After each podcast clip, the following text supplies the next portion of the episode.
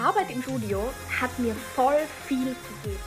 Ich kann es nicht mehr totschweigen. Dieses ständige Leute Angst machen und Leute in Panik versetzen. Äh, wehe, du hörst auf. Also musst mindestens noch zehn Jahre machen. Ich bin so gespannt, wie es mit dir weitergeht, wo das hingeht. Und das ist die Jugend quatscht mit Nebi Nicolosi. Hallo und herzlich willkommen zu einer neuen Folge von Die Jugend quatscht. Und heute mit jemand ganz, ganz Besonderes. Er führt eine Trauerbewältigungsgruppe und ich freue mich sehr, dass er heute da ist. Herzlich willkommen, Michael Friedmann. Hallo Nevio, grüße dich. Schön, dass du da bist. Was machst du, wo bist du und wie geht's dir?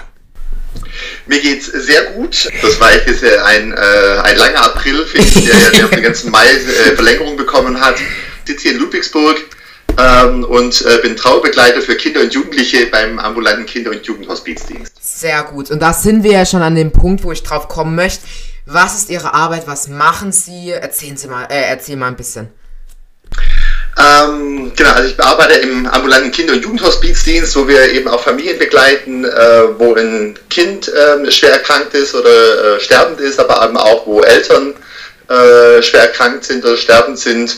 Äh, und mein Bereich ist aber speziell eben die Trauerbegleitung. Das heißt, wir begleiten eben auch Familien über den Tod hinaus ähm, und sind da für die Familien da, hören zu, gehen mit, auch mit vielen Ehrenamtlichen ähm, und haben verschiedene Trauergruppen um so einfach letztlich den Menschen in ihrer Trauer zu zeigen, ihr seid nicht alleine, ja, weil das Umfeld tut sie oft schwer äh, und das sind wir einfach so äh, Wegbegleiter in schweren Zeiten. Und tut ihr das dann nur bei ganzen Familien machen? Also wenn ich auf eure Website gehe, steht da irgendwie Kinder. Also begleitest du Kinder oder ganze Familien oder ist es gemischt? Es kommt letztlich darauf an, auch wer sich die Begleitung quasi wünscht. Äh, oft nehmen oft die Eltern mit uns Kontakt auf, dann sind wir erstmal für die Eltern. Ähm, auch da lernen dann aber auch ähm, die Kinder und die Jugendlichen kennen. Ähm, und dann ist einfach sehr unterschiedlich, wer Interesse dran hat. Oft sind auch Jugendliche, die sagen, nee, ich möchte es eher lieber mit mir selber ausmachen. Mhm. Äh, dann gibt es vielleicht ein, zwei Gespräche auch mit den Jugendlichen. Ähm, aber es beruht auf einer hohen Freiwilligkeit und deswegen kann es auch erstmal sein, dass wir, äh, also, dass wir einfach mit denen im Gespräch sind, ähm, die einfach auch Interesse dran haben. Und mhm. äh, das kann dann sein, wir begleiten die ganze Familie, äh, die auch dann beim Familientrauernachmittag zum Beispiel teilnehmen. Ähm, aber es gibt einfach auch einzelne Jugendliche, die mhm. dann zur Jugendgruppe kommen und dafür die Eltern nicht oder die Geschwister nicht äh, das in Anspruch nehmen. Äh, also wer möchte, der bekommt die Begleitung und äh, so machen wir das. Auch Familien und Erwachsene. Genau. Okay. Und wolltest Weil du das. Schon auf den Kindern und den Jugendlichen liegt. Okay. Und, und wolltest du das schon immer machen? Also war das schon immer dein Plan? Mm, nee, eigentlich gar nicht. Also, zumindest habe ich noch nicht früher den Beruf gar nicht gekannt, äh, sondern mein erster Beruf war damals nach der Realschule, dass ich Bankkaufmann geworden bin. Ach nein, echt? Und habe erst sechs Jahre lang auf der Bank äh, gearbeitet und Geld verkauft. Ähm, das war auch eine schöne Arbeit und habe dann aber nochmal äh, durch den Zivildienst im Krankenhaus ähm, nochmal gemerkt habe, es gibt noch ganz andere Berufe, um mit Menschen in Kontakt zu sein. Und habe dann nochmal den Beruf gewechselt und ich war schon früher immer in der kirchlichen Jugendarbeit aktiv und bin dann Gemeindereferent geworden. Da habe ich dann auch lange gearbeitet. Ähm, und da war ein Teil natürlich auch die Jugendarbeit, der andere Teil war der Beerdigungsdienst äh, oder auch die Schule, den Religionsunterricht zu geben.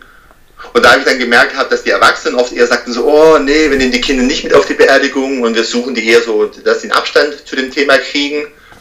Und in der Schule haben mir die Kinder oft eher erzählt, hey, da ist jemand gestorben und ich durfte nicht mit zur Beerdigung. Ja, also die mhm. Erwachsenen haben sich eher geschützt, die Kinder haben sich eher ausgeschlossen gefühlt. Und dann habe ich gemerkt, hab, hey, Kinder sind eigentlich nicht zu groß, äh, nicht zu klein für große Themen. Man kann die da eigentlich auch gut mit einbeziehen. Ähm, und habe dann erst ehrenamtlich beim Kinderhospizdienst angefangen und bin jetzt äh, seit 2014 hauptberuflich beim Kinderhospizdienst tätig. Und du hast eben gesagt, du kamst durch diesen Zivildienst im Krankenhaus dazu. Was hast du dort gesehen? Also was war ausschlaggebend dafür? Letztlich schon zu merken, in der Bank bin ich gefühlt einfach sehr distanziert mit den Menschen im Kontakt. Mhm. Es geht einfach um ihr Vermögen. Ja, aber äh, im Krankenhaus habe ich gemerkt, wenn du in, in, das Zimmer reingehst, stehst du ja quasi im Schlafzimmer der Menschen. Und man ist viel näher verbunden mit den Menschen.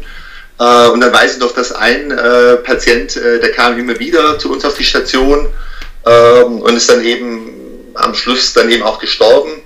Äh, zu Hause zwar, aber wir haben es als äh, Pflegende mitbekommen. Und das hat mich schon sehr berührt, weil bis dahin ist in meinem Umfeld niemand gestorben so nah. Mhm. Und es hat mich schon sehr berührt, zu merken, dass ein Mensch lange begleitet und dann kriegst du die Nachricht, dass er jetzt gestorben ist. Ähm, und das hat mich schon sehr berührt. Und dazu merken, ich glaube, ich würde lieber auf dieser persönlichen Ebene mit Menschen im Kontakt zu sein, als für mich persönlich auf der distanzierteren Ebene, äh, wenn man eben sich um das Vermögen der Menschen kümmert und nicht um, persönlich um den Menschen kümmert. Und dann habe ich, war ich noch ein paar Jahre auf der Bank zurück und habe aber gemerkt, hab, nee, irgendwie ich brauche ich brauch diesen direkten Kontakt, quasi so von mhm. Herz zu Herz die Menschen zu begleiten. Und äh, so ist es dann Stück für Stück gewachsen. Mhm. Dass ich merke, ich glaube, das ist für mich das Richtige. Und wenn ich dann als an ihren Beruf oder an deinen Beruf denke, ich sag die ganze Zeit ihr, wenn ich die, wenn ich die ganze Zeit an äh, deinen Beruf denke, dann finde ich, hat es immer so was Schweres und irgendwie auch was Trauriges an sich. Deswegen frage ich jetzt ganz bewusst, ist es denn die ganze Zeit so traurig und so?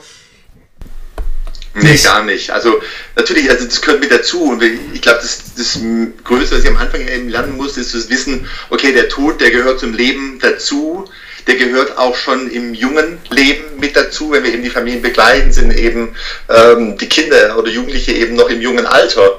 Ähm, und das muss ich letztlich akzeptieren, da kann ich auch nichts dran ändern. Ähm, aber wenn wir dann eigentlich im Kontakt sind, merke ich, die Kinder, die wollen die Schwere selber auch nicht haben. Ja, und wenn ich dann so kommen würde, oh je, du armer Kleiner, und oh, äh, du bist ja so traurig wahrscheinlich und erzähl mal, dann würde ich also voll auf die Tränendrüse drücken. Und das mag eigentlich keiner. Auch Mitleid sagen, die Jugendlichen können wir nicht brauchen. Was wir eher haben wollen, ist so Mitgefühl und jemand, der uns versteht, der ehrlich mit uns ist. Ähm, und wenn ich dann bei den Familien bin, dann erzählen die mir von sich, aber auch von den Verstorbenen, von ihren Freunden, von ihrem Alltag. Ähm, und ich sage oft, die traurigen Geschichten sind natürlich ein Teil, aber eigentlich höre ich auch ganz viel Liebesgeschichten, mhm. weil es natürlich letztlich ein Mensch ist, an dem sie sehr hängen, der ihnen sehr viel bedeutet. Und wenn ich Liebesgeschichten höre, ist es eigentlich nicht schwer. Also Liebesgeschichten sind eigentlich eher sehr fröhlich und sehr bunt und deswegen auch unsere Arbeit, finde ich, ist eher nicht von so einem Trauerschwarz geprägt, sondern von eher von so einer Trauervielfalt, von einem, mhm. wo da kommt Gelb und Grün und Blau und alles mit drin vor und auch natürlich auch Schwarz und Schweres. So, aber eben nicht nur. Und deswegen empfinde ich selber für mich meine Arbeit nicht so schwer, sondern eigentlich eher sehr vielfältig, äh, sehr bunt. Mhm. Und was machst, macht dir so Spaß an dieser Arbeit? Ich glaube, dass auch jeder Mensch wieder eigen und anders ist.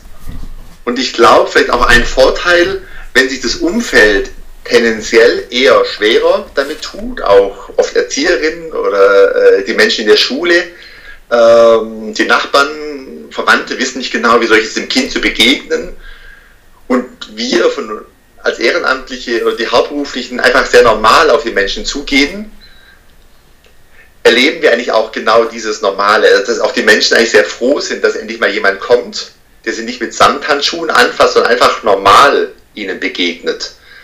Ähm, und das sind einfach sehr schöne Begegnungen. Und das finde ich auch, ist jeder Mensch wieder eigen und anders. Und die finde ich, die Trauerthematik, das ist vielleicht so der rote Faden drin, aber jede Lebensgeschichte ist wieder eigen und anders und wie auch jeder damit umgeht und was er braucht, ist wieder eigen und anders. Und deswegen habe ich das Gefühl, wird es nie langweilig, äh, weil jeder Mensch, mhm. jede Familie wieder so auf ihre Art und Weise tut und es gut tut. Äh, und das begleiten zu dürfen, äh, ist eigentlich sehr wertvoll und dadurch kriegen wir auch sehr schöne Rückmeldungen. Ähm, und auch ein Vorteil ist, dass wir die Menschen oft über Jahre auch begleiten. Ach echt, okay. Und dann sieht man auch so eine Entwicklung. Ja, wenn der klein angefangen hat, wie es damals war und wie, wie es heute ist, wenn sie größer geworden sind. Ähm, so. Mhm. Und, und wenn du dich jetzt mit einer Familie triffst oder mit einem Kind, ähm, was wird dann da gemacht? Werden da Geschichten erzählt? Oder wie kann ich mir das vorstellen? Ähm, es geht viel um Erinnerungen, wirklich auch. Also würdest du fragen, welche Erinnerungen hast du an deine Schwester, an deinen mhm. Papa, an den Opa, der gestorben ist? Was verbindest du mit ihm? Mhm. Äh, aber es gibt auch, auch sehr, äh, sehr spielerisch. Ich habe hier so einen Fragenball durch in der Tasche. Da sind verschiedene Fragen drauf. Mhm. Das ist nicht aufgepustet. Ähm, aber da steht drauf, ich wünsche mir mein Hobby, mein Lieblingsgetränk ähm, und den werfen wir uns gegenseitig zu und dann kann man erstmal die Fragen auf sich selber hin beantworten, ähm, kann aber auch nachher sagen, komm, wir gucken mal, wenn wir jetzt an deinen verstorbenen Papa denken, Äh, hast du Lust, dass wir da auch eine Runde zu machen? Und was war denn das Lieblingsgetränk vom Papa? Oder was hat denn deine Schwester gerne gemacht? Ja, und dann kommt man über das Spiel sehr locker, sehr leicht ähm, ins Gespräch und wir haben eine hohe Freude eigentlich von ihren Menschen zu erzählen. Ähm, manchmal machen wir aber auch, dass wir mit einem Bild was machen oder äh, mit verschiedenen Fragekarten. Es gibt so ein M&M-Spiel. Äh, du kennst diese kleinen ja. äh, bunten äh, M&Ms in verschiedenen Arten. Ähm, und dann gibt es dann zu, jeden, zu jeder Frage, zu jeder Farbe gibt es eine Fragenkategorie, äh, die man was mit mir zu tun hat, mit meinem Umfeld, mit mir, äh, mit dem Verstorbenen, äh, mit verschiedenen anderen äh, Freizeitfragen. Ähm, und dann isst man M&M's, zieht eine Farbe, äh, kriegt die entsprechende Frage dazu äh, und lacht dann auch viel und tauscht sich mhm. aus. Ähm, aber eben auch, dass man sich über ernstere Sachen unterhält, ja, wenn man das Gefühl hat, man hat sich nicht richtig verabschieden können, da sind Fragen offen geblieben ähm, und dann macht man sich da gemeinsam drüber Gedanken. Mhm. Aber ich bin weniger ein Antwortgeber als mehr einer, der zuhört und rückfragt und sie interessiert. Und das ist, glaube ich, auch das, was die Menschen so sehr wertschätzen, ähm, dass wir keine fertigen Antworten haben oder so eine Checkliste, aber wenn du die, die, die zehn Sachen machst, dann hast du wie deine Trauer bewältigt, ähm, sondern eher so ein ähm, Mitgehen und Nachfragen. Mhm. Deswegen auch, auch sehr lustig und kreativ und bunt. Also das ist, äh, wenn jemand in die Jugendtraugruppe kommt und uns quasi jetzt nur so von außen sehen würde, der würde nicht merken, dass wir eine Traugruppe sind, weil wir da alle Ach, da hängen. Ach, schön. Äh, sondern eher sehr, sehr lustig, sehr lebendig, äh, mitten im Leben. Mhm. Einschließlich dem, was auch uns belastet. Sehr krass, da hat man schon mal diese schwarze Farbe von diesem Beruf runtergenommen. Ähm, wie stellst du dir das vor? Weißt was, was denkst du in den Nevio, wenn du in so eine Gruppe kommen würdest? Äh, wie schwer denkst du auch, würdest dir fallen, da so hinzugehen? Wie hoch wäre die Hemmschwelle? Äh, was, was denkst du so dazu? Ich? Ja. Also ich habe Fragen. Wenn du bekommen würdest, angenommen, in deinem Umfeld wäre jemand gestorben, dann würde man sagen, mhm. hey Nevio, kannst du in eine Jugendtraugruppe gehen? Mhm. Was würdest du erstmal so denken, wenn ich dir das vielleicht noch nicht erzählt hätte? Wie, also als erstes wäre ich skeptisch, muss ich ehrlich sagen. weil äh, eben, weil ich sag, da liegt irgendwie so eine schwarze Farbe, bevor ich das Gespräch geführt habe drüber. Und ähm, das, ich wäre als erst skeptisch. Mhm.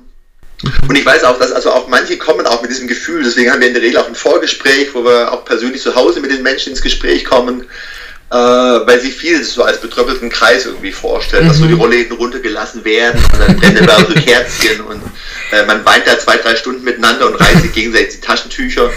äh, und das eben auf jeden Fall eben nicht, ja, weil da hat keiner Bock drauf. Ja, ja. Ähm, sondern letztlich eher wie so eine Jugendgruppe, wie so ein Freundeskreis, der da beieinander ist. Ähm, und gerade bei der Jugendgruppe oder Kindergruppe habe ich auch das Gefühl, wir öffnen einfach den Raum und machen es eben schön. Mhm. Und das Entscheidende ist dann eigentlich, was die Jugendlichen sich untereinander erzählen, dass sie sich untereinander gut tun. Mhm. Und in der Schule kommt man sich manchmal alleine mit der Erfahrung vor. Ich bin der Einzige, bei dem sowas äh, passiert ist. Ähm, und auf einmal erlebe ich in so einer Gruppe, hey, es gibt ja auch andere Kinder, bei denen es auch noch, mhm. die auch sowas erlebt haben. Und ich weiß, ein Kind, das damals zu Hause erzählt hatte, so, oh Mama, es gibt ja auch andere Kinder, die haben das ja auch erlebt. Und es war für mich der größte Effekt, für das Kind zu merken, ich bin mit der Erfahrung mhm. nicht alleine. Okay. Und es tut, glaube ich, so gut in solchen Gruppen. Mhm. Und was erlebt man dann da so für verschiedene Kinder? Die sind ja alle äh, irgendwie anders und gehen anders um mit der ganzen Sache. Was erlebt man da so? Ähm, vielleicht, wo ich darüber erstaunt bin, ist immer wieder, mit welcher hohen Offenheit die untereinander umgeht. Also wenn man letztlich weiß, man hat ein ähnliches Schicksal erlebt, dass man eigentlich fast von der ersten Minute an oder vielleicht spätestens nach 15 Minuten oder sowas ein ganz hohes Vertrauen untereinander hat, obwohl man sich ja eigentlich erstmal fremd ist. Mhm.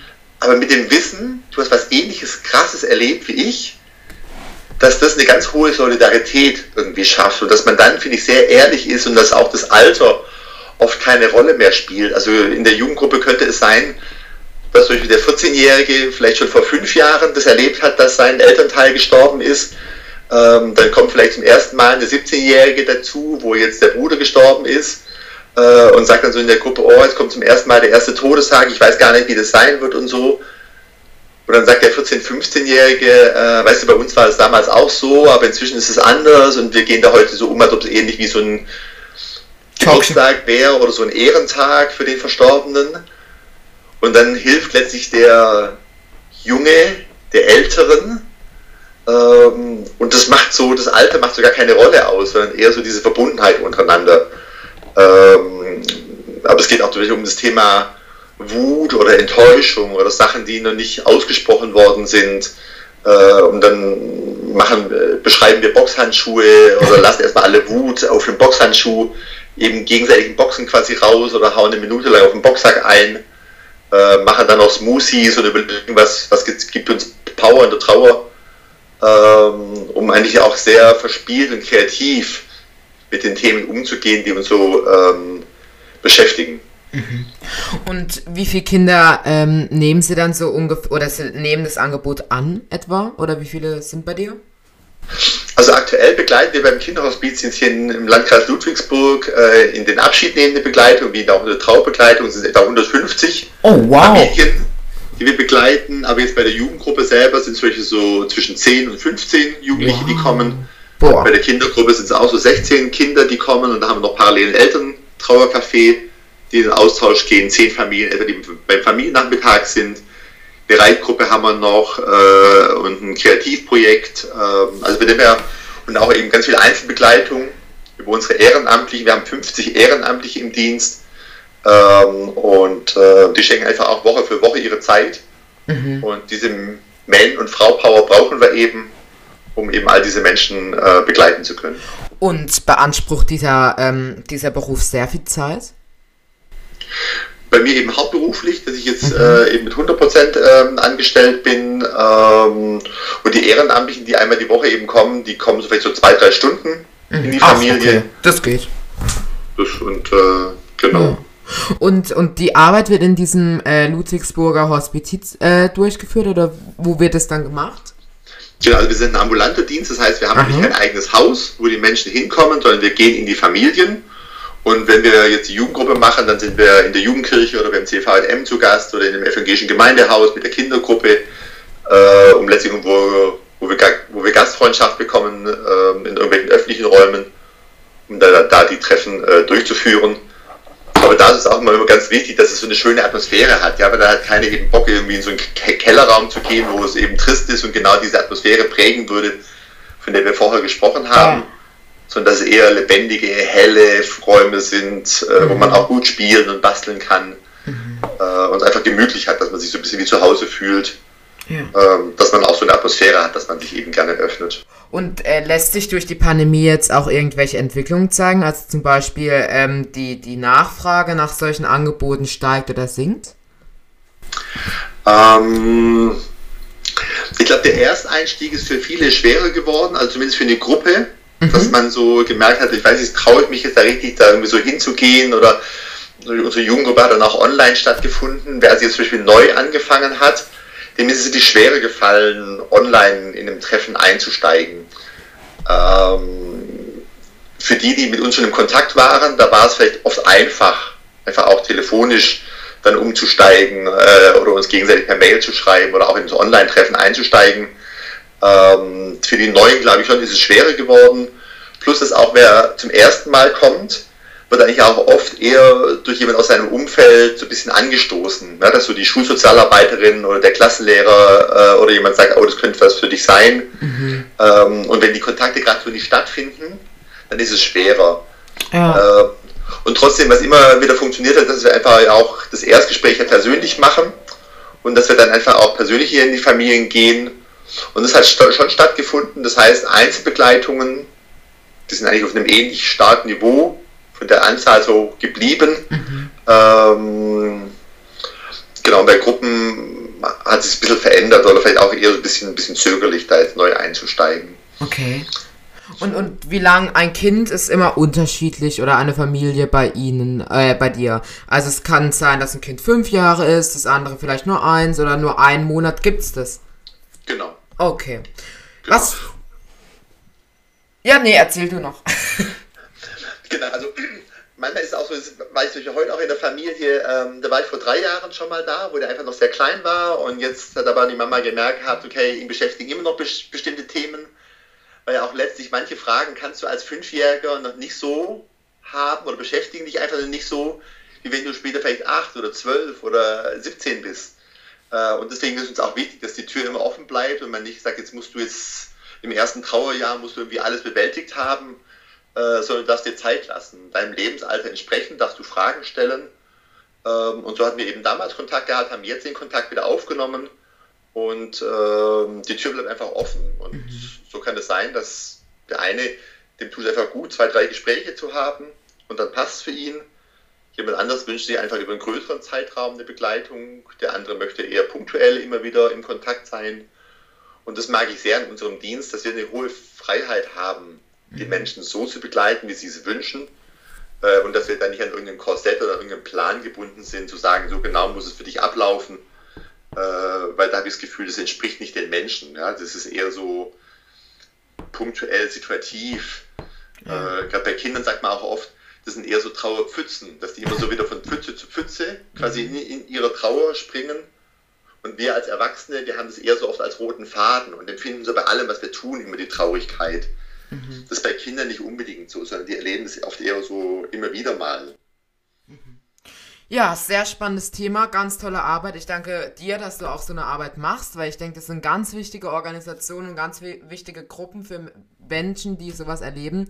Ähm, und ich danke dir, dass du dir die Zeit genommen hast für diesen Podcast. Vielen Dank äh, an alle Zuhörer. Wir hören uns dann nächste Woche Freitag zu einem neuen Podcast wieder. Und danke, lieber Michael, fürs Vorbeischauen.